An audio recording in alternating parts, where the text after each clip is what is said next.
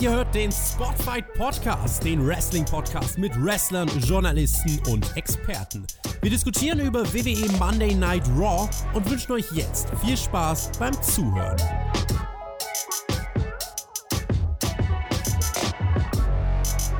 WWE gilt seit neuestem als systemrelevant in Florida. Das auch der Grund, warum sie nun wieder Live-Shows im Performance Center veranstalten dürfen. Das ist der Spotfight Podcast mit der Review zur aktuellen Raw-Ausgabe. Diese wirbt mit Money in the Bank Qualifikationsmatches und einem neuen Herausforderer für Drew McIntyre. Mein Name ist Chris und Björn, wie geht's dir? Ich hoffe, du bist einigermaßen gesund. Hey, yo, Mahlzeit zusammen. Ja, ab und zu huste ich mal, aber das liegt dann eher, glaube ich, am Raucherhusten als an Corona. Äh, mir geht's zum Glück gut. Ähm, den meisten Leuten bei der WWE auch noch und wir hoffen, dass es auch alles so bleibt. Ja, systemrelevant die WWE. Wer hätte das erwartet? Ähm, ja, Fußball ist ja anscheinend nicht so systemrelevant wie die WWE in Amerika. Die scheinen doch noch einen mega Hype zu haben, oder?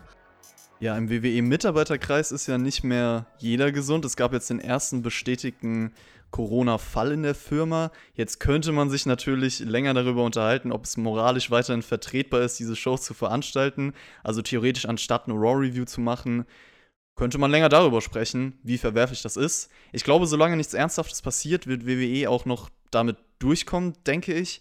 Aber man steckt ja nicht drin. Also ich befürchte, das könnte alles nicht so glatt laufen. Hat denn der Catch-Präsident seine Finger da ein Spielchen gehabt? Hm, Donald also, Trump, Vince McMahon, man weiß es nicht, ne? Die Beziehung. Man könnte es fast vermuten, ne? Ähm, mal schauen, wie lange das gut geht. Und wir hoffen, es geht natürlich alles gut. Äh, ja, ob das jetzt verantwortungsvoll ist oder nicht, das lassen wir mal dahingestellt. Ähm, Apropos verantwortungsvoll, Jerry naja. Lawler, vielleicht noch ein kurzes Thema, ist jetzt wieder Kommentator bei Raw gewesen. Bei so Leuten ist es natürlich kritisch, weil man über seine Herzprobleme Bescheid weiß. Natürlich weiß man auch nicht, was da Backstage abgegangen ist, was Lawler dazu sagt. Ich will da jetzt gar keine gar kein genaues Statement zu machen. Ich glaube nicht, dass er gezwungen wird. Also ich bin mal ganz ehrlich, ich glaube einfach nicht, dass da irgendjemand, der da ist, wirklich dazu gezwungen wird, äh, sondern die könnten wahrscheinlich alle sagen. Ja, denke ähm, ich auch. Wir, wir wollen nicht. Wobei Klar, ich bei Lawler halt trotzdem, trotzdem, ob ja. es dann trotzdem dann Konsequenzen, also ich meine, für Lawler hätte das keine Konsequenzen, sagen wir mal ganz ehrlich. Also, ähm, das würde es, glaube ich, jetzt äh, keinen Unterschied mehr machen. Ob es für einen Performer natürlich einen Unterschied macht, äh, auch wenn die natürlich sagen, die haben natürlich keine Booking-Nachteile und so weiter, aber ähm, ob das gerade bei vielen Mitkadern zutrifft und sowas halt so. Und viele, die natürlich jetzt auch momentan ihre, ihre Chance überhaupt erkennen, ne? Weil ich behaupte einfach mal, dass viele Leute heute auf dieser Walkcard gestanden haben, die nicht auf dieser Card gestanden hätten, hätten wir normale Zeiten.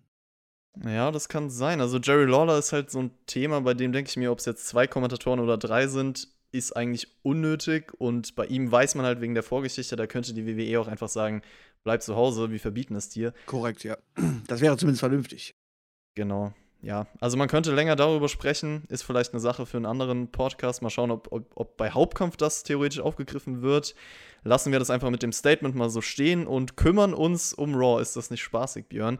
Drew McIntyre eröffnet die Show haben ja eigentlich letzte Woche erst das richtige Ende von WrestleMania gesehen. Deswegen ist das jetzt für ihn vielleicht die richtige Raw After Mania. Deswegen startet er auch. Meint dann Danke, dass ich hier performen darf und auch danke für die Resonanz von euch. Es ist weiterhin surreal, meinen Traum als Champion ausleben zu dürfen. Und McIntyre ist dieser kämpfende Champion. Wirkt auf jeden Fall sympathisch. Und ich sag mal so, wenn das alles mit Publikum so abgelaufen wäre, also WrestleMania-Moment plus das Segment jetzt hier mit You Deserve a Chance, wäre das auch sicher super angekommen. Es ist halt ungewohnt ohne und generell die Worte in seiner Promo kann man sagen, ja, verwendet so ziemlich jeder, der jetzt in seiner Position auch sonst steht. Hm, ja, er würde sie auf jeden Fall verwenden. Ob es die Wahrheit ist, lassen wir mal dahingestellt, äh, dass er sagt, dass es für ihn trotzdem der größte. Ja, das ist sein größter Moment, war natürlich schon halt so, aber dass es genauso toll gewesen wäre jetzt, als ob er jetzt in der vollen Halle mit Feuerwerk das gemacht hätte oder so. Das lasse ich mal dahingestellt. Ähm, ja, du hast es angesprochen, das ist eigentlich das, was wir letzte Woche erwartet haben. Dafür haben wir dann dieses komische Big Show-Segment bekommen. Und jetzt hat er quasi seinen Auftritt, seinen ersten richtigen Auftritt bei War nach Aftermania das kann man natürlich so bringen, hätte natürlich unter Publikum eine ganz, ganz andere Wirkung gehabt. Ich äh, nehme ihn immer noch nicht dieses mega Babyface ab und zum Glück zeigte er auch ein oder andere Mal dann, am, also am einem Abend dann später noch, dass er in seiner Promo ja ein bisschen, naja, vielleicht auch nicht ganz so gezeigt hat, dass er nicht ganz aalglatt ist und das würde ich mir viel mehr von ihm wünschen. Aber, Meinst du die ähm, Backstage-Promo? Genau, die Backstage-Promo, wo er dann quasi vor dem Match, äh, was er dann am Main Event hatte, als er über seine Narbe gesprochen hat und was er dann vor allem seinen Gegner anstellen möchte, das war jetzt ja nicht unbedingt face-lastig, was er da gesprochen hat. Genau, ja, das kann man noch kurz ansprechen. Andrade mit Selina Vega, die waren auch Backstage, also das hat dann alles aufgebaut auf den Main Event. Andrade hat in diesem Anfangssegment noch Drew McIntyre unterbrochen. Selina Vega meint dann, er sei der richtige Champion von Raw. Und McIntyre dann mal so kurz, oh, die Crowd goes wild. War ganz witzig, die Ironie. ja, ein kleiner Lache von Björn sogar. Und äh, sie haben dann auch auf das NXT Title Match angespielt, was sie vor ein paar Jahren hatten, bei dem Andrade Champion wurde. Und ja, jetzt kriegen wir Champion vs. Champion im Main Event bei Raw, Björn. Ja, ist ja cool, dass man das alte nochmal aufgreift, vor allem, weil nachdem ja, Drew McIntyre dann auch lange, längere Zeit ausgefallen ist und von der Bildfläche verschwunden war, ähm, hat man natürlich das schön clever hier ähm, aufgegriffen und sowas finde ich ja immer sehr, sehr gut, weil es, sowas macht natürlich jetzt diesen Main Event viel packender und greifbarer, als wenn da einfach gar nichts hinterstehen würde und einfach kommt der Andrade raus, der große Clown, ja, und äh, macht jetzt hier einfach Drew McIntyre an. Wenn man auch sagen hört, das wird jetzt aber von der Kartposition ja eigentlich nicht ganz so passen. So ist das perfekt aufgebaut. Ja, also ich fand es auch schön, dass man die Vergangenheit nicht vergessen hat und ergibt auch vollkommen Sinn, dass McIntyre sagt, ja, ja, ich möchte jetzt ein Match gegen dich, nachdem du mir den Titel abgenommen hast, nachdem du mich außer Gefecht gesetzt hast. Und das liest sich an sich auch wie eine ganz coole Ansetzung. Ansonsten, ja, Setup, Anfangssegment war, denke ich mal, das Standardding, was man bei Raw so kennt. Money in the Bank ist in weniger als einem Monat, wird das stattfinden. Wir haben heute bei Raw drei Qualifikationsmatches für das Frauen Money in the Bank Ladder Match bekommen. Natürlich diese Matches dadurch Relevanz und auch ein sportlicher Hintergrund. Ich glaube, wir haben beide letzte Woche auch gesagt, ja, so Qualifikationsmatches sind cool, kann man bringen. Das erste war dann Asuka gegen Ruby Riot und Asuka tanzt so ein bisschen zu Ruby Riots Theme. Ist der Theme von Ruby Riot auch einer, der dich abholt, Björn? Kann man da mitdancen? Mm, Dancen nicht, aber ich kann es mit meinem Kopf mitbewegen. Also das geht schon halt so. Und ich kann es so ein bisschen, bisschen fühlen. Das ist okay. Ähm, zum Money in the Bank wird es stattfinden. Ich bleibe bei meiner Prediction. Ich glaube, nein. Oh, Ich glaube, bold. äh, ja, auch wenn der Catch-Präsident alles versucht, wahrscheinlich äh, für die WWE möglich zu machen. Ähm, man muss sich einfach die Bilder angucken, die da aktuell jeden Tag aus Amerika gesendet werden. Ich glaube, das wird sich in einem Monat nicht verbessert haben, sondern wahrscheinlich eher noch verschlimmert haben bis dahin. Und ich glaube, selbst dann muss irgendwann die WWE auch die Segel streichen. Ich glaube, dieser Moment wird noch kommen. Ähm, ansonsten hast du es angesprochen. Wir haben es gefordert, äh, wenn wir schon Money in the Bank machen, wir wollen Gründe haben, warum die Leute ja in diesem Money in the Bank Match stehen. Und wenn es immer ein Qualifying Match gibt, dann ist das schon mal ein Anfang, warum die Leute sich dann unbedingt dieses Qualifying Match verdient haben. Darüber kann man sich nicht mal streiten. Aber ich finde es okay. Wir haben ein bisschen sportliche Herausforderungen hier. Und ähm, gerade hier dieses erste Match äh, hat man ja muss ich sagen, hat mich eigentlich, war eigentlich ganz cool gemacht hat so. Also, ähm, Ruby White wurde hier, ich habe eigentlich gedacht, die wird jetzt hier innerhalb von vier Minuten, fünf Minuten abgefertigt. Ich bin ganz ehrlich, ich habe gedacht, Asuka macht relativ kurzen Prozess. Ruby White wurde aber relativ gut dargestellt, war auch ein, zweimal kurz vorm, äh, kurz selber davor, den, den, vielleicht den Pin abzustauben. Ähm, und das kann man hier machen. Asuka ist dann halt trotzdem nochmal äh, eine Stufe höher gesetzt und dass Asuka sich hier qualifiziert, äh, ist mehr als verständlich. Die Promo danach von Asuka und so, da brauche ich bitte nicht sprechen, das ist einfach nur peinlich und sie soll bitte kein Mikrofon kriegen. Ja, Asuka ist in diesem Match auf jeden Fall auch auf den Arm von Riot eingegangen, natürlich aufgrund ihres Asuka-Logs. Und ich fand's ganz cool, dass äh, Riot das auch so gesellt hat, zum Beispiel zum Cover gegangen ist und nur noch mit einem Arm das machen konnte. Oder auch diese, dieser Reverse Splash in den Asker-Log, generell diese Submission-Sequenzen hin und her. Also ich würde auch sagen, das war ein solider Opener, so als Match. Das Selling von den beiden wurde immer aussagekräftiger. Du hast ein bisschen ansehnliches technisches Wrestling bekommen, ein paar nette Sequenzen. Es war, glaube ich, auch das erste richtige Ruby Riot-Match seit ihrem Return. Weil ansonsten hatte sie ja das Ding mit dem Riot Squad äh, und stand auch im Chamber, aber das sind alles keine richtigen Matches gewesen. Deswegen würde ich behaupten, sie sah auch hier ganz gut aus. Und ja, klar, Asuka als Siegerin ist verständlich. Sagt danach noch, äh, niemand ist bereit für Asuka bei Money in the Bank. Und ja, ich glaube, bereit sind wir jetzt aber für die VIP-Lounge von MVP. Dort gibt es nämlich ein paar weitere Ankündigungen für nächste Woche. Weitere Qualifikationsmatches der Männer dieses Mal.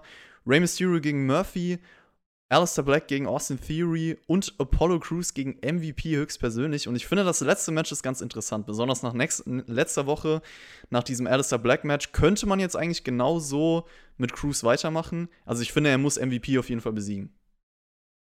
Ähm, ja, da steht ja wohl bitte außer Frage, aber ob ich jetzt eine MVP. Warum hat MVP eine Chance auf ein Qualifying-Match bei Money in the Bank? Ja, ich überlege gerade, wer noch so drin steht, ob da sich, ja, ja gut, kann man echt fragen, Ich weil der wenn war er die den- letzten Wochen er- gar nicht wenn- im TV zu sehen und äh, Aber ist eigentlich davor, kein wo- Wrestler. Und, und davor, wo er im TV so gesehen, äh, zu sehen war, wurde er innerhalb von Sekunden abgefertigt. Also, ähm, Ja. nee, also ganz ehrlich, ich brauche jetzt 2020 auch kein MVP mehr, aber ich meine, ihn, ihn das in diesem Backstage-Segment. Wunderbar, wie er die Matches da angekündigt hat, alles wunderbar, aber hätte er sich selber nicht angekündigt, hätte ich es noch mehr gefeiert. Ja, ist halt, denke ich mal, dafür da, weil es ein Name ist und äh, viele Leute ihn vielleicht noch von früher kennen und wenn man ihn besiegt, ist es jetzt vielleicht nicht nichts aussagen. Dafür ist es in Ordnung und ich finde, dann kann man ihn auch so einsetzen, aber klar, ergibt sich die Frage, warum er überhaupt dieses Match bekommt. Nächstes Match bei Raw war dann Alistair Black gegen Oni Lorcan, aka Tommy End gegen Biff Busick. Das hätte eigentlich Potenzial mit einem richtigen Spot, vielleicht auch in einer anderen Firma, aber was soll's. Es gab auf jeden Fall viele Holds hin und her, Submissions, äh, dann diese Chops von Lorcan. Alistair Black kommt mit einem Knee Strike und dem Black Mass. Hat das Match auch mehr Zeit bekommen, als du dachtest, Björn? Ja, viel zu viel Zeit, äh, als das nötig gewesen wäre. Also erstmal dazu, ja, ich hätte die beiden gerne auch äh, zum Beispiel bei anderen drei Buchstaben in Deutschland gesehen. Ich meine, ich habe sie beide dort wrestlen sehen in, bei, bei den drei Buchstaben, aber leider nicht jetzt gegeneinander. Ähm, aber dort wäre es mir wahrscheinlich auch das besser angekommen, das Match. Das Match hat mir sogar relativ gut gefallen. Also, wenn man jetzt nicht diese Umstände sieht, dass Alistair Black hier gerade gepusht wird bis zum ohne Ende und Audie Lorcan eigentlich, ja, absolutes No-Name sei dort und eigentlich hier Kanonenfutter sein sollte. Aber es hat ja, es mag nicht jeder halt so, aber es hat ja am Anfang gerade relativ viele Holz gehabt und so weiter. Und ähm, das, mir gefällt ja sowas, wenn so ein Match cool aufgebaut wird. Halt so. Aber ganz ehrlich, ey, Audie Lorcan, also Alistair Black muss hier Audie Lorcan, ich weiß nicht, innerhalb von drei bis fünf Minuten einfach dann wegklatschen, überraschend sein Black Mass auspacken und dann einfach hier schnell gewinnen. Das war für den Aufbau zu lang und bringt Alistair Black hier keinen Schritt weiter. Ja, also hier sind wir wieder bei dem gleichen Thema wie von letzter Woche, wo ich ja auch gesagt habe, ich finde das gar nicht mal so schlimm, was man mit Apollo Crews und Alistair Black gemacht hat, weil ich halt nicht gesehen habe, dass er vorher jetzt bis zum Mond gepusht würde, wurde, wie du das gesagt hast. Also klar, er hat schnelle Matches gewonnen, viele Gegner gesquashed und das passt Ist jetzt noch nicht mehr. ungeschlagen, oder? Äh, Ist er ungeschlagen? Kann sein. Ist er Ich ja auch schon, immer ja. noch, nur mal so nebenbei. Nur jetzt braucht er halt länger für die Gegner. Ich verstehe das auch, wo du herkommst. Also es ergibt vollkommen Sinn, was du sagst. Ich Ja, er braucht halt länger für die Gegner. Das ist ja in Ordnung, wenn man das Standing der Gegner dann auch anpassen würde und sowas halt so, ja. Aber das tut man ja nicht. Also. Trotzdem ändert es für mich vom Standing von Alistair Black jetzt erstmal nichts, weil es ist für mich kein Unterschied, ob er jetzt kompetitive Matches hat oder irgendwelche Leute wegsquasht. Ich finde ihn vom Charakter, okay, das ist jetzt vielleicht ein anderes Thema, jetzt nicht uninteressanter als vorher, weil ich es lieber sehe, dass er halt diese Matches bestreitet. So, klar, es geht deutlich besser mit ihm, man muss ein richtiges Programm mit ihm machen, das sage ich auch, aber ich sage jetzt nur, im Unterschied zu vorher, wo man sowieso nichts Spezielles mit ihm gemacht hat, habe ich da jetzt kein Problem mit. Und ich fand, das Match war auch ordentlich. Hätte für mich aber, anders als du jetzt vielleicht gesagt hättest, sogar ein Sprint werden können. Also, dass man sagt, okay, man nutzt diese neun Minuten oder wie viel es waren, wirklich mit stiffer, intensive Action, direkt 100% Feuer. Ja, natürlich hat am Ende so ein bisschen das Drama vielleicht gefehlt, dass man nicht geglaubt hat, äh, Oni Lorcan kann das gewinnen, aber ist halt auch die Frage, ob man das hätte sollen. Ich denke, anders als Apollo Crews wird Oni Lorcan da jetzt auch nicht irgendwie Profit draus schlagen. Also ich glaube, der ist jetzt erstmal wieder weg bei Raw. Ja, ich denke, wir hätten ihn nie gesehen, wenn wir diese Zeit nicht hätten. Wahrscheinlich, ja. Das stimmt. Wahrscheinlich sind das einfach die Leute, die halt noch da sind. Einige können ja oder dürfen gar nicht auftreten. Und Richtig, deswegen die sind aber er im. Performance Center verfügbar. Das stimmt. Ja. Ja, es gab dann den, ein Alistair Black Interview nach dem Match. Ganz kurz, was ist dein Gameplan für nächste Woche, das Qualifying Match? Ja, mein Gameplan ist zu gewinnen. Und Becky Lynch hatte auf jeden Fall auch einen guten Gameplan bei WrestleMania, kann man sagen. Sonst hätte sie Shayna Baszler nicht besiegen können. Es gab dann einen Rückblick Shayna Baszler gegen Becky Lynch bei WrestleMania. Und wir erfahren dann, dass Becky Lynch seit über einem Jahr Raw, Raw Women's Championess ist. Also das ist schon eine Leistung. In der Promo sagt sie dann, sie hat doch gesagt, es sei bei WrestleMania Herz gegen Talent und Shayna hat vor WrestleMania alle zerstört. Becky hat dann den Joker gespielt sozusagen und sie denken lassen, sie sei dominant, bis sie dann gewonnen hat. Dann kommt auch Money in the Bank zur Sprache, redet über das Match, dieses Ladder-Match, sagt dann, ja, egal wer den Koffer gewinnt, ich werde jeden besiegen. Ja, das tut sie ja momentan auch regelmäßig. Ähm, aber wenn es dann einen Money in Bank Sieger gibt, dann kann man es dann auch relativ einfach bucken, dass er dabei ja nicht schlecht aussieht. Äh, ja, Promo war mehr als gut. Leider war kein Publikum da, ne? Aber ähm, schön, wie Becky das hier schön ruhig macht und äh, jetzt da auch nicht jetzt irgendwie sich jetzt aufspielt und so tut, ob jetzt noch irgendwie da tausend Leute in der Halle wären, so wie andere Leute oder so, sondern dass hier einfach quasi ganz, ganz geschält runterredet und ähm, ja, kann man so bringen. War in Ordnung. Ja, man Hab hat schon eindeutige schlechtere Promos von Becky gehabt. Man hat auf jeden Fall eine Richtung angegeben für Money in the Bank und darauf weitergeleitet. Ich habe mich nur gefragt während dem Segment, wo ist Shayna Baszler? Weil ich immer noch im Hinterkopf habe, okay, sie kann doch nicht diese Niederlage bei WrestleMania einfach so einstecken. Ich dachte mir, okay, wenn du doch schon in der Halle bist, was man gleich sieht, zerstör sie doch einfach. Auf jeden Fall war sie da, wenn wir schon über Shayna Baszler sprechen, denn es gab dann das Qualifikationsmatch Sarah Logan gegen Shayna Baszler. Shayna Baszler vorher noch in Gorilla Position. Kein Kommentar wegen Ronda Rousey dieser Name, glaubst du, sie kommt vielleicht demnächst zurück, Björn? Hm. Also, äh, sie hat einen guten Heel die letzten Tage aufgebaut, würde ich sagen, mit ihren Turn gegen die Fans. Mhm. Und äh, dass man sie hier auf jeden Fall nochmal explizit erwähnt und so, ist ja schon ähm, irgendwo ein kleines Zeichen. Also, ich hätte nichts dagegen.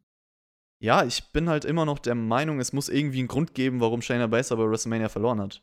Also, ich denke mal, sie hätte einfach hier den Sieg sich geholt.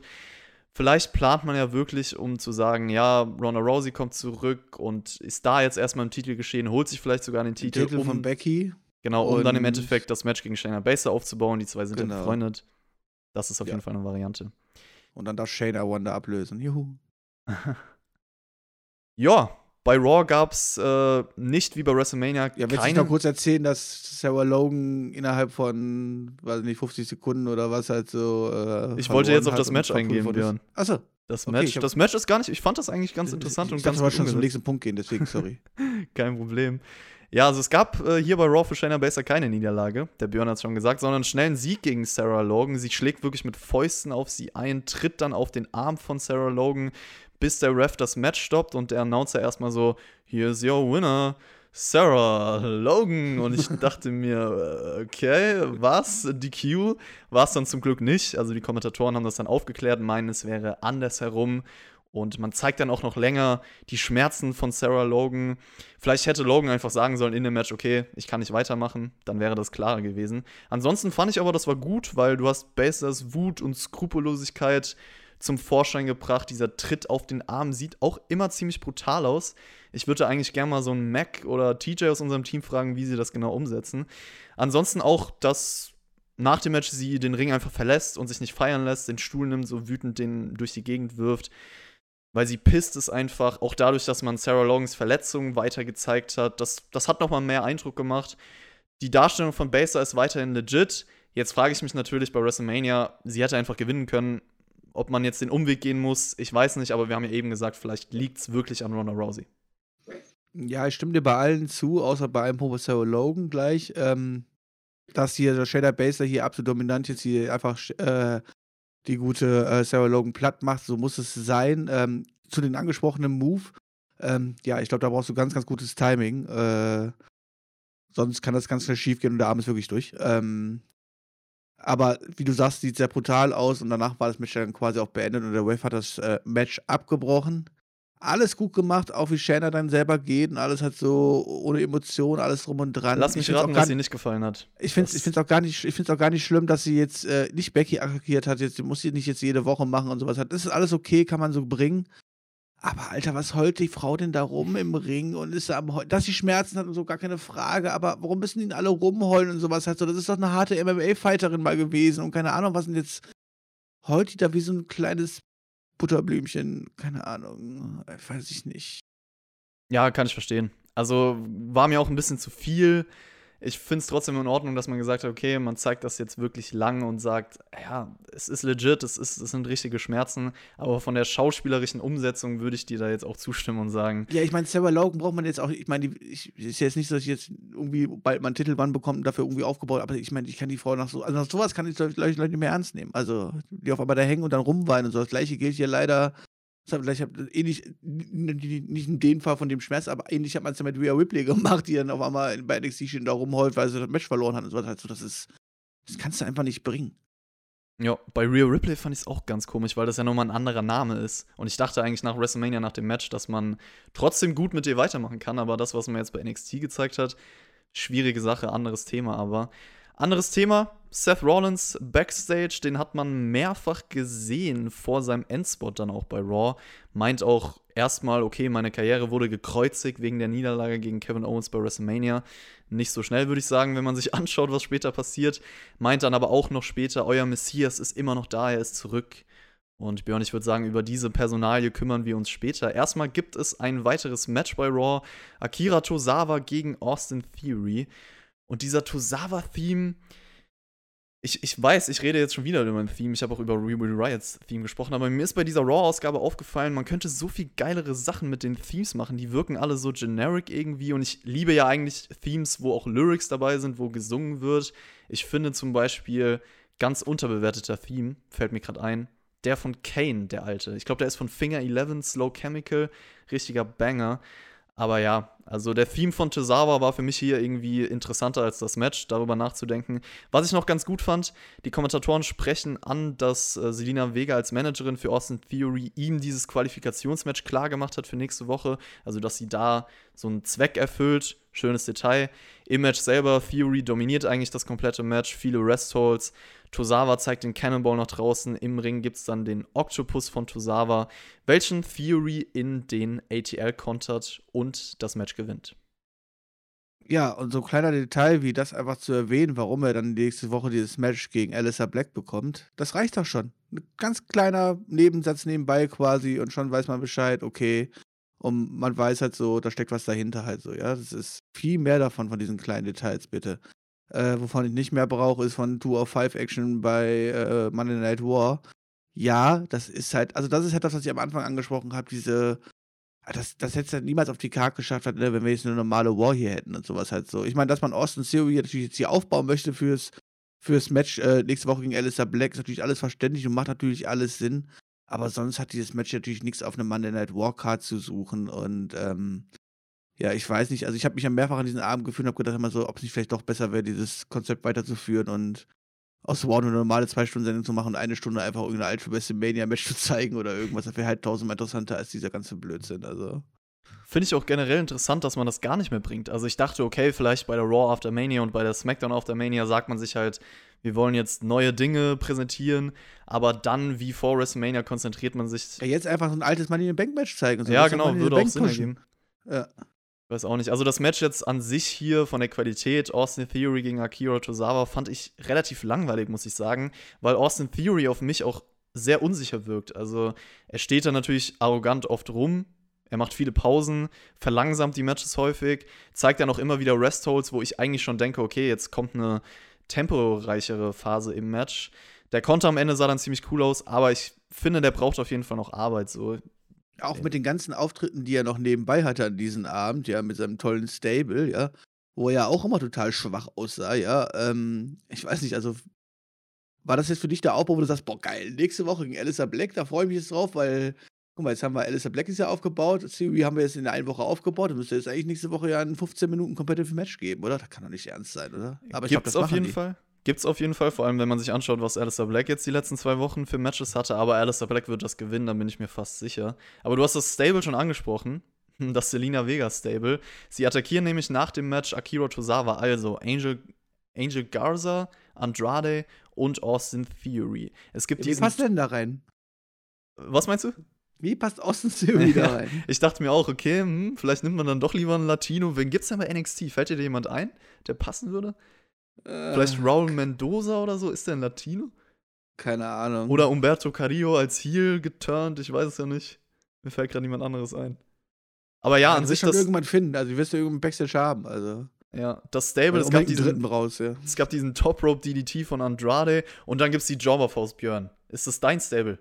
Das ist mein Stable, ja. Also ich bin der geheime Führer, ähm, aber ich werde dann erst später bei, bei, beim SummerSlam revealed, also bei großen Auftritt, aber das darf ich jetzt noch nicht verraten. Behaltet es bitte vor euch, sind hier unter uns, ne? weiter mit dem Stable auf jeden Fall. Angel Garza hatte dann auch ein Match. Also man wollte die präsentieren gegen Tehuti Miles, auch einer von NXT. Was man weitergeführt hat, war, dass Angel Garza die Kamerafrau küsst. Also nice, dass man das Gimmick trotz fehlender Crowd irgendwie einsetzt. Dieser kleine Schlingel Angel Garza gewinnt natürlich das Match in zwei Minuten via Wing Clipper. Und nach dem Match folgt dann wieder die Attacke von dem Stable. Man hat sie versucht zu präsentieren vor dem Main Event, Björn. Ja, das hat man versucht und ähm, ich muss sagen, einer der hübschesten Kamerafrauen, die ich jemals in meinem Leben gesehen habe. Ja, war eine hübsche ich hab, auf jeden Fall. Ja. Ich habe tatsächlich sogar noch mal kurz, weil ich äh, gedacht habe, muss ja hingucken, ob das jemand ist, den man erkennen muss jetzt halt so, aber ich habe extra noch mal kurz noch mal gespult und dachte so, echt eine hübsche Frau. Ähm, ja, ansonsten für mich auch dieses Match, genauso wie das vorige Match, brauche ich nicht. Also erstmal, erstmal finde ich. das Stable nicht. Und das Stable brauche ich genauso wenig halt so. Das ist, sorry, das ist ähm, auch wieder so. Also ich meine, Austin Theory passt für mich da nicht rein. Ähm, das hätte man auch gerne ohne ihn machen können. Und dann wären sie jetzt auch nicht alles andere als jetzt irgendwie stark dargestellt oder irgendwas. Das ist halt wieder sowas. Ich glaube auch nicht, dass wir länger als ein, zwei Monate so sehen werden. Das ist halt das Problem an der Sache. Also an sich finde ich die Idee von dem Stable gar nicht mal schlecht, auch wenn ich sagen muss, Austin Theory passt da nicht rein und den hätte man ersetzen sollen.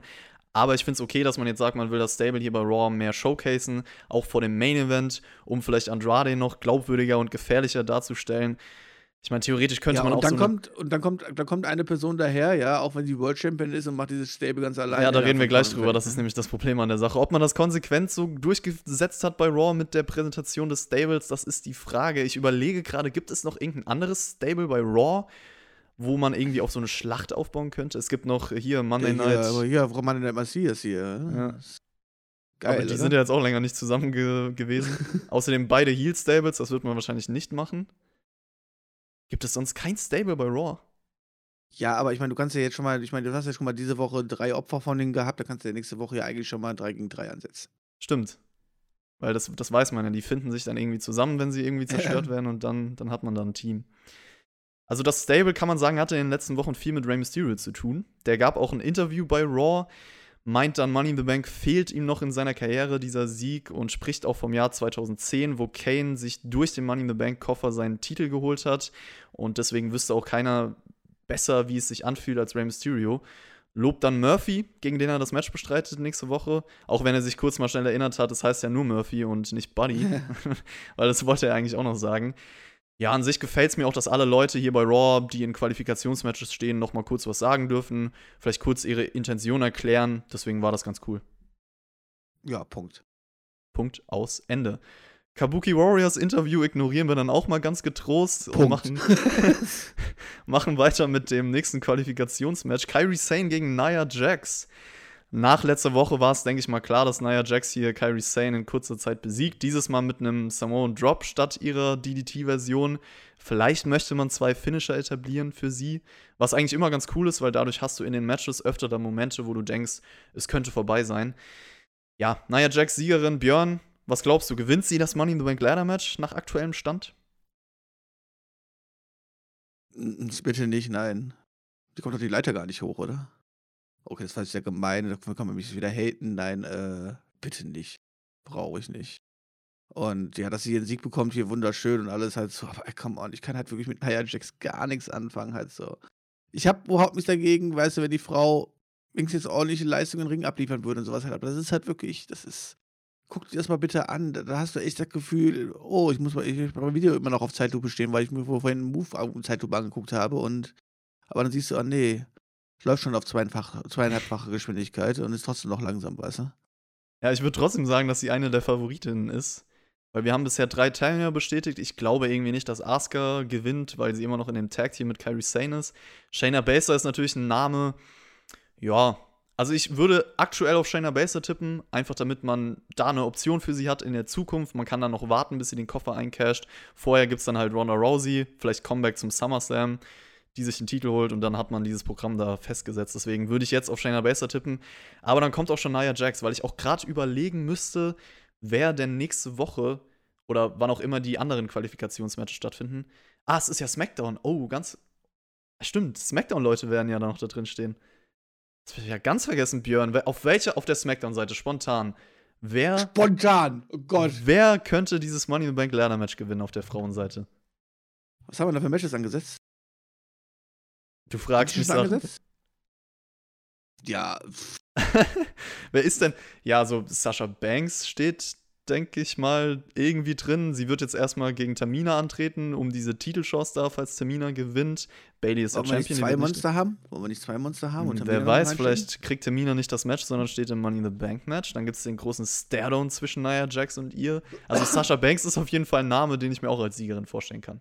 Oder Naomi, aber das wäre dann irgendwie auch wieder Reverse, Sascha weil Banks sollte ja eigentlich jetzt, glaube ich, erstmal langfristig ja eigentlich was mit Bailey zu tun bekommen und so. Und da brauchst du jetzt eigentlich nicht einen Money in the Bank Koffer. Money in the Bank Koffer wäre aber eine Option, um diese Story dann Um noch sie- interessanter zu gestalten. So, dass man immer teast, okay, vielleicht casht sie ja auf Bailey ein, ihre Freundin und so. Ja, das ist richtig. Aber ich bin ganz ehrlich, halt so, eigentlich muss es meines Erachtens Shayna Baszler machen, halt so. Also wenn sie jetzt hier dann auch noch doof verliert oder sowas, halt so, ähm, und Shayna Baszler kannst du halt ohne Probleme auch ein halbes Jahr mit diesem Koffer rumlaufen lassen. Ja, das stimmt. Ja.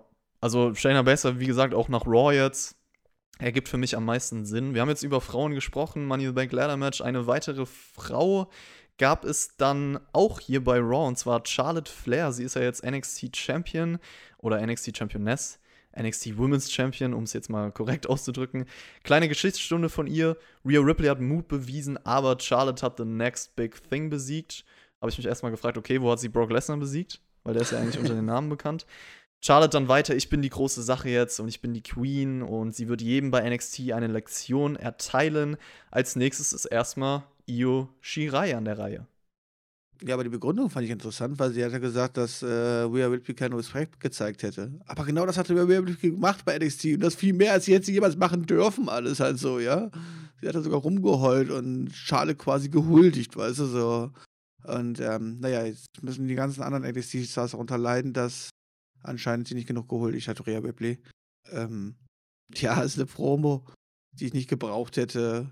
Danke, Charlotte. Tu jetzt einfach bitte lange, lange Zeit die ganzen NXT-Damen äh, vermöbeln. Ich wüsste aber ganz ehrlich, halt, also rein auf NXT-Seite, wenn man es jetzt nur NXT-Seite betrachtet, ja, Mhm. siehst du da irgendjemand, der Charlotte Flair den Titel gerade abnehmen könnte? Außer am Hm. Ende wieder Rhea Ripley? Nee, eigentlich nicht. Also Io Shirai ist ja jetzt die nächste Challengerin, weil sie sich, das, das Ladder-Match hat sie ja gewonnen. Das wäre jetzt noch der Name, wo ich sage, ja, die hat ein gewisses Standing. Aber ansonsten, vielleicht nutzt man ja das Ganze mit Candice LeRae, die ja jetzt in der Ciampa Gargano-Sache wirklich verwickelt war, um sie noch stärker auch als Singles-Wrestlerin zu präsentieren. Das wäre nichts danach. Charlotte schlägt? Come on. Ja, ist halt schade, deswegen schwierig. Generell frage ich mich auch, nutzt man jetzt Raw weiterhin, um NXT aufzubauen? Also ist Charlotte die nächsten Wochen jetzt auch bei Raw oder wie wird man das umsetzen? Ist Charlotte jetzt einfach bei beiden Shows die ganze Zeit aktiv? Wird das NXT weiterhelfen? Ist auch eine ja. Frage. Wahrscheinlich ja. Normalerweise müsste man ja eigentlich auch, könnte man ja auch sagen, dass einfach äh, auch eine Rhea Ripley in diesem Money in the Bank Match mit drin steht und die vielleicht den Koffer gewinnt und dann irgendwann gegen Charlotte wieder eincasht und sich den Gürtel zurückholt, weißt du? Mhm. Ja, Problem ist halt, Rhea Ripley ist nicht bei Raw oder SmackDown Ja. und deswegen darf sie da gar nicht drinstehen. Hm. Wer aber bei Raw ist, ist Bobby Lashley. Der hat nämlich wieder Probleme mit seiner Frau, und zwar Lana. Die kommen zusammen zum Ring. Lashley tritt an gegen No Way Jose. Und Lana, da habe ich mich auch gefragt, nach den Worten von Lashley letzte Woche, oder war es nach WrestleMania sogar? Genau, es war kurz nach WrestleMania. Das hat sie anscheinend nicht so gekratzt, was ihr Mann gesagt hat. Also, wenn jemand zu mir jetzt sagen würde, ich brauche einen neuen Mann, da würde ich mir vielleicht schon ein paar mehr Gedanken machen. Lashley hat dann auch während des Matches zu ihr gesagt, sie soll bitte ihren Mund halten. Jose rollt ihn dann fast ein durch diese Ablenkung und kann fast gewinnen, aber Lashley zeigt den Spear und gewinnt das Match, Björn. Ja, Lana ist halt blond und dumm. Also, da genau diese Warum Rolle spielt sie ja? halt. Ich meine, diese Rolle spielt sie halt, ne? Was das willst du machen, ist halt, äh, das ist jetzt nichts gegen blonde Frauen, dass alle dumm sind, also bin ich immer satt, nur aber sie, Lana spielt halt die blöde, dumme, äh, dumme Frau, die 0815 Stupide halt so, genauso wie man sich halt vorstellt, so ein Blondinchen, der dumm ist. Und, ähm, ja, das, äh, normalerweise kriegt es ja vor allen Dingen nach sieben Jahren in der Ehe. Bei denen sind es jetzt sieben Tage, glaube ich, gewesen. Ich glaube nicht, dass sie die sieben Wochen überleben. Naja, ich bin mal gespannt. Die große Liebe wird nicht halten. Also ich, bin- ich bin immer noch der Meinung von der Message, viele Kinder und Jugendliche schauen WWE zu. Es ist ja die Hauptzielgruppe von denen sozusagen, meinen sie zumindest oder wollen sie. So nehme ich es mal an, wie sie das Produkt präsentieren. Und ich finde eigentlich, man sollte die Message verbreiten, wenn man heiratet, dann soll das auch die Frau oder der Mann fürs Leben sein. Ein bisschen schade. Ja, das klappt jetzt hier nicht. Da sind aber die WWE-Stars allgemein, glaube ich, nicht die größten Vorbilder. Vielleicht können sie die Probleme Schade. aber auch überwinden. Vielleicht können sie die Probleme aber auch überwinden und es gibt eine richtig fette Love Story mit Flitterwochen und so, die man auch noch alle sieht. Ich freue mich auf die Zukunft für Bobby Lashley und Lana und ich hoffe, dass sie ein Paar bleiben. Vielleicht gehen sie jetzt auf, auf Doppeldates mit, mit Otis und Manny Rose und dann ist alles schön im Leben. Ich glaube, wer nicht bei diesen Doppeldates dabei sein wird, sind Ricochet und Cedric Alexander, aber die haben jetzt ein gleichfarbiges Attire und das heißt, sie sind wahrscheinlich ein richtiges Tag-Team. Beide Ah, in Gelb. ah, okay. Ja, ja, das ist der Grund, den man geliefert hat. Es gibt Kriegen jetzt das auch noch einen Namen? Oder? Kann man irgendwas Cooles mit beiden Namen machen? Rico Sander. Alexander. Rico Sender. Rico Sender. Alex Shay. Ich habe keine Ahnung, irgend sowas wird schon kommen. Vielleicht noch ein Theme, wo sie schön äh, beide Themes einfach nur zusammen mixen. Ja, ich wollte gerade sagen, einfach nur 10 Sekunden der erste Team, dann das zweite Team und dann ist dann der Team-Song fertig. Ja, wie Big Show und Jericho damals. Kannst du dich noch an den Theme erinnern? Nee. 2009 das Tag Team, wie ging denn nochmal? Well, it's the Big Show, break the walls. Einfach so ein Mix aus beiden Themes. Hör dir das mal an. ist ganz witzig. Ja, es gab auf jeden Fall das Match von den beiden gegen die Viking Raiders. Clash von Steel, Ricochet und Cedric Alexander natürlich mit High Flying und Viking Raiders mit ihrer Kraft. Es gab dann diesen Hot Tag von Ricochet und Eric. Bisschen Tempo ins Match. Ivar räumt dann auf, zeigt seinen Cartwheel Lariat, ein paar Double-Team-Aktionen. Dann kommt dieser Viking Raiders Finisher, der natürlich ein bisschen in die Hose ging, aber sie holen sich trotzdem den Sieg. Wie fandest du das Match? Ich bin ganz ehrlich, du hast dir das ernsthaft angeguckt. Ich habe mir war einfach- angeguckt. Ich war einfach schockiert, weil ich dachte, okay, äh, es gibt's mal drei Minuten vor. Oh, läuft noch. Es gibt's noch mal drei Minuten vor. Und ich immer noch. Dann habe ich irgendwie fünf, sechs Mal vorskippen müssen oder so. Also das ging, ging anscheinend eine ganze Weile. Vielleicht war es sogar ein ganz gutes Match, aber mich hat es wirklich null interessiert. Hab mir dann Finish angeguckt, habe mir schön angeguckt, wie die Viking Raiders da stehen und irgendwie andeuten, dass sie einen dicken Bauch haben. Oder vielleicht wollen sie doch einfach nur den Gürtel andeuten, das weiß ich nicht halt so. Ähm, aber ey, come on. Das, das, das war so, oh nee, bitte nicht schon wieder und ich will das nicht sehen. Aber wenn du sagst, das Match war gut und so, glaube ich dir das also. Aber ich hab's wirklich geskippt einfach. Ich würde jetzt gar nicht sagen, dass das Match gut war. Ich fand die Dynamik ganz cool durch die verschiedenen Stile und es war auf jeden Fall ein ganz nettes Match. So konnte man sich anschauen, war ganz unterhaltsam, war halt actionreich und man hat viel mit allen gleichzeitig im Ring gespielt. Aber ich fand jetzt auch gar nicht, dass es so, ach, schon tausendmal gesehen war, weil ich glaube, das Match so hatten wir noch nicht. Was hättest du denn gesagt? Wie hättest du es umgesetzt? Hättest du gesagt, okay, die Viking Raiders squashen die beiden nach kurzer Zeit? Weil ich finde eigentlich, Ricochet Äh, Brock Lesnar hat für Ricochet acht Sekunden gebraucht. Ja. Aber Ricochet und Cedric Alexander als ein Tag-Team aufbauen, ich glaube, das kann schon ganz unterhaltsam werden. Okay. ich weiß ja nicht, die Viking Raiders, die Viking Raiders dümpeln halt auch nur so vor sich hin. Also, hab sobald die beiden wirklich einen eigenen Namen heißen, ja, und äh, Dann akzeptierst du sie als Team. Rico Zander heißen, dann werde ich mir auch die Matches von denen angucken. Okay, dann bleiben wir mal gespannt, wie es nächste Woche aussieht. Vielleicht äh, haben sie bis dahin was geklärt. Die Street Profits, weiteres Tag-Team bei Raw. Vielleicht kann man die ja ernster nehmen. Die waren dann Backstage äh, mit Bianca Genau. Belair, ihrer neuen Begleitung, und meinen dann, sie sind bereit für die Viking Raiders. Das heißt, wir bekommen wahrscheinlich wieder dieses Match. Und Bianca meinte dann, ihr verliert doch eigentlich immer gegen die zwei. Hört einfach auf, Spiele zu spielen und macht jetzt ernst. Und das ist vielleicht eine neue Charakterrichtung für die Street Profits. Fragezeichen, dass man durch Bianca ihnen so ein bisschen diesen, diesen Comedy-Aspekt, diesen Spaßfaktor rausnimmt und sie jetzt ein ernsteres Tag-Team werden? Ja, also ich meine, dass es dieses Match stattfinden wird, haben wir ja gesehen, dass die dicken Männer angezeigt haben, dass sie Gürtel haben wollen, ja. Und dann ist das natürlich auf jeden Fall fest, dass es stattfindet. Ähm, ja, kann man machen, aber dafür müssen sie konsequenterweise natürlich auch von den Viking Raiders jetzt mal richtig jetzt abgefertigt werden und die Gürtel verlieren und dann feststellen, so scheiße. Das ist, was, was, was die hübsche Dame Bianca hier erzählt hat, ist vielleicht gar nicht so unwahr und vielleicht müssen wir uns mal wieder mehr auf den Sport konzentrieren und ein bisschen zurückfahren. Wobei ich mich dann frage, das ist das Einzige, was irgendwie die Street Profits dann auch irgendwie halb interessant macht, oder? Ja, also das Problem ist, ich finde die Street Profits eigentlich ganz unterhaltsam. So. Nicht, was sie jetzt bei Raw die letzten Wochen gemacht haben, das ist mir auch zu viel gewesen und die ganzen Promos, die sie halten müssen, ein bisschen over the top. Aber an sich mit dem Theme und dem Gimmick ist da schon was drin. Ich weiß nicht, wie du sie bei NXT fandest, da fand ich sie eigentlich cool. Und da hat man ja auch gesehen, da geht was im Ring. Montez Ford ist jemand, in dem ich Potenzial sehe, weil er einfach so viel Energie in seine Matches steckt und mir das zusagt.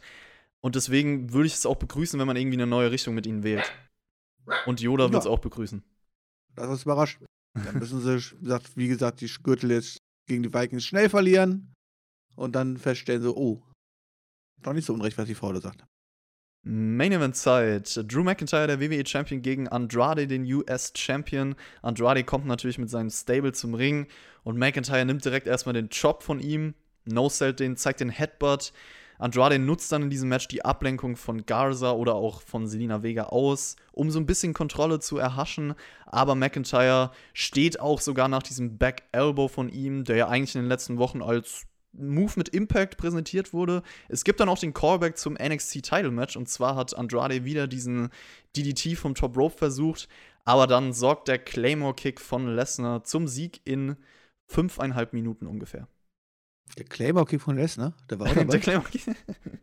Drew McIntyre. Habe ich gar nicht gesehen. Also, ich wollte gerade sagen, ich habe gar nicht geskippt. Das habe ich doch nicht mal angeguckt. Ich wollte gerade sagen, habe ich überskippt. Also, wenn Lesnar jetzt einen Claymore-Kick hier ausgepackt hätte und einfach ins.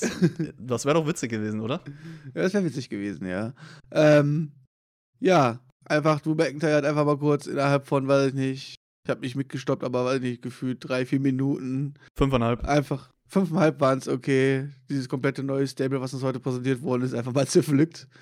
Ähm, da sind aber auch ziemliche Weicheier, muss man sagen, weil die müssen einmal ihren Partner auffangen und liegen dann zehn Minuten lang auf dem Boden und können sich nicht mehr wehren. Also, die waren nur fünfeinhalb, sorry. Ähm, ja, war jetzt nicht so stark die Darstellung, oder? Ja, also ich fand es auch ein bisschen schade, dass Andrade in diesem Match eigentlich nur durch Ablenkung vom Stable irgendwas zeigen darf.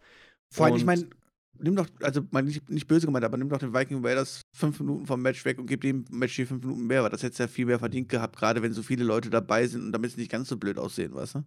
Ja, würde ich auch sagen. Also ich hätte dem Match auch mehr Zeit gegeben, beziehungsweise wenn man wirklich jetzt den Plan hatte, das Stable zu präsentieren, hätte ich es vielleicht auch gar nicht so gebuckt, das Match, sondern Andrade lieber gegen jemand anderen noch aufgebaut.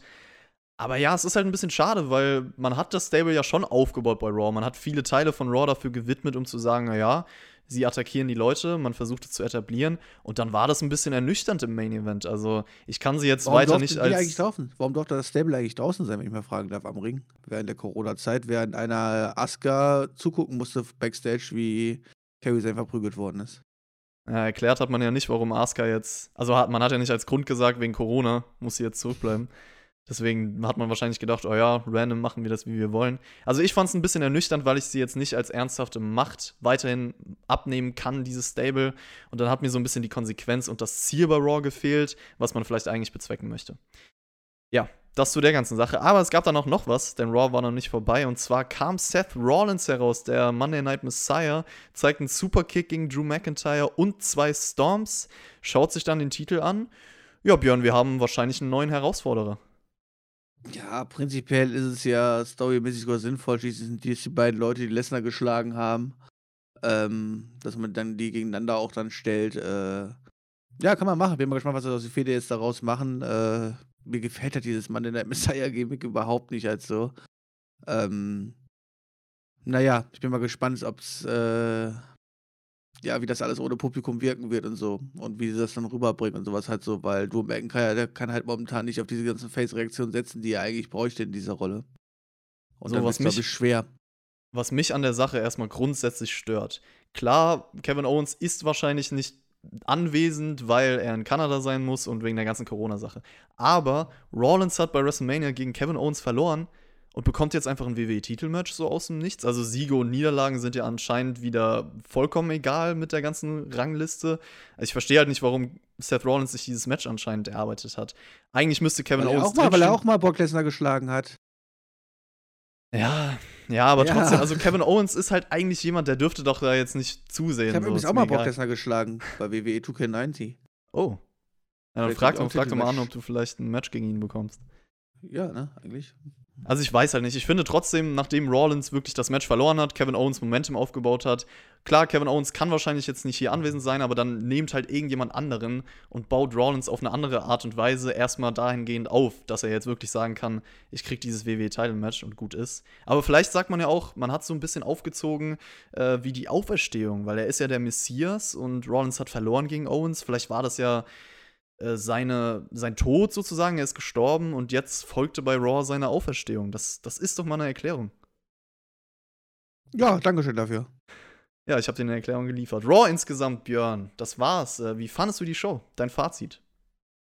Ja, also ich fand es schon besser als SmackDown und so halt, aber es gab halt gerade in der Mitte halt so viele Sachen, die man hatte einfach einfach nicht auf eine, meines Erachtens auf eine Warcard draufgehört und ich glaube, da wäre es einfach besser gewesen, wirklich nochmal ein altes Match zu zeigen oder so halt, statt dieses ganze Füllermaterial. Ansonsten, ja, ich meine, also Competitive Wrestling war diesmal geboten, also das kann man nicht sagen. Also die, die Matches haben ihre Zeit bekommen und sowas. Also Leute, die Wrestling-Matches gucken wollen, die sind hier, glaube ich, sehr glücklich geworden. Ansonsten ist halt nicht allzu viel passiert. Ne? Okay, wir haben jetzt die Herausforderung für Drew McIntyre. Wir haben die ersten Leute im Money in the Bank Match. Aber naja, zu viel Füllermaterial einfach. Ja, also ein paar ganz nette Wrestling-Matches kann man schon sagen. War halt irgendwie trotzdem insgesamt eine Show ohne Highlight, würde ich sagen, aber auch ohne richtiges Lowlight. Also war so eine Ausgabe, die halt da war. So kann man das eigentlich zusammenfassen. Mir gefallen, wie gesagt, die Qualifikationsmatches so als simplen Weg, um einen realistischen Wettbewerb darzustellen. Shayna Baszler wurde wieder ein bisschen gestärkt. Das Stable rund um Selina Vega hat man versucht aufzubauen, wäre eigentlich eine gute Idee, aber im Main Event dann halt völlig inkonsequent weitergeführt. Rollins als neuen Challenger habe ich eben auch gesagt, kann ich nicht gutheißen nach dieser WrestleMania-Niederlage. Und das war eigentlich Raw. Ja, vielleicht noch eine Sache hier bei Spotfight intern. Es herrscht ja so eine kleine NXT AEW Podcast Teamfehler. Das ist mir in den letzten Wochen natürlich aufgefallen und euch wahrscheinlich auch. Ist auch wirklich süß, dass sie sich so, so da bekämpfen. Ich glaube, die wüssten, dass sie auch keine Chance gegen das Hauptprodukt hätten. Ich wollte gerade sagen, ich meine, wir sind hier der Main Roster, ne? Also ja, ich glaube, deswegen wird auch der Name immer so außen vor gelassen. Die, die betteln sich nur gegenseitig und ich glaube, sobald wir einsteigen, Björn, du bist ja eigentlich auch die höhere Macht. Du hast die Macht über unsere Server. Du könntest denen theoretisch den Aufnahmeplatz streichen und dann, ja, würden wir mal sehen, wo die zwei landen, die Teams, gell? Ja, ich meine, nach der letzten Aufnahme ist ja der, der Mac bei mir vorbeigekommen. Ähm, ich möchte nicht darüber reden, was ich mit ihm gequatscht habe oder so, ja, aber naja, also komm on, ich kann die beiden nicht ernst nehmen. Sollen die sich mal kleiner, klein, kleines bisschen prügeln, weißt du, wir gucken uns das von hier oben an und schmunzeln dort runter, was die ähm, ja, Neulinge dort unten quasi treiben. Ja, ich kann auch nur lachen. Ich, ho ich hoffe, dass sie uns nicht erwähnen. Also das, das hoffe ich für die.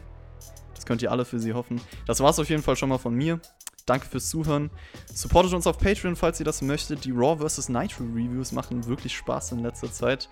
Und äh, das ist natürlich so ein Bonusmaterial, was ihr da bekommt. Lasst es euch ansonsten gut gehen, Leute. Ich verabschiede mich schon mal. Bis zum nächsten Mal. Reingehauen.